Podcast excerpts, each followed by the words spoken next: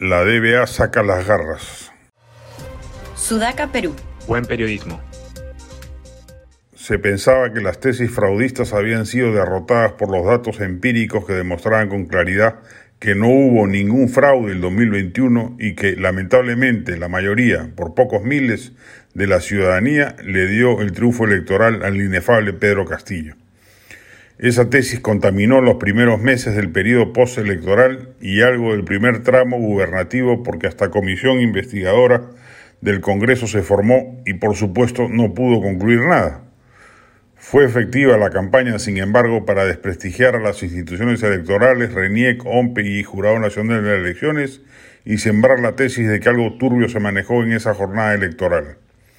Hoy la derecha quiere tirarse abajo el tinglado institucional electoral recortando el mandato de sus titulares y seguramente nombrando en su reemplazo a gente dúctil, esta vez sí, a las presiones políticas que puedan surgir en el futuro si vuelve a darse una elección reñida como la que hubo el 2021.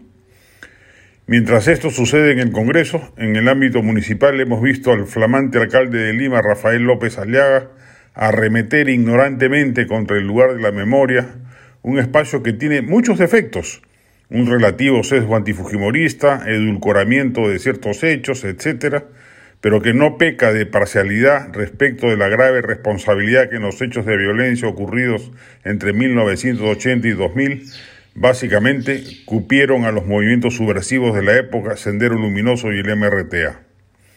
Lo que la ultraderecha quiere esconder es que terriblemente nuestras fuerzas del orden cometieron graves excesos, y justamente un lugar dedicado a rescatar la memoria de lo sucedido tiene como misión esencial recordárnoslo para que no se repita ello en caso volviesen a aparecer, cosa que nadie quiere, fenómenos subversivos en el país.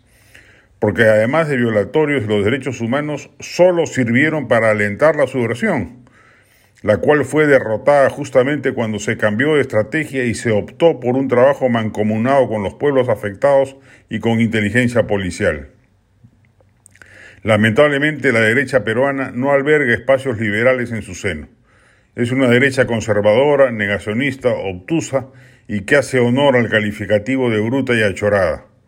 No aprende, no le interesa hacerlo, y en ese plan constituye una grave amenaza a las libertades democráticas frente a la que hay que estar advertidos y no transar con ella.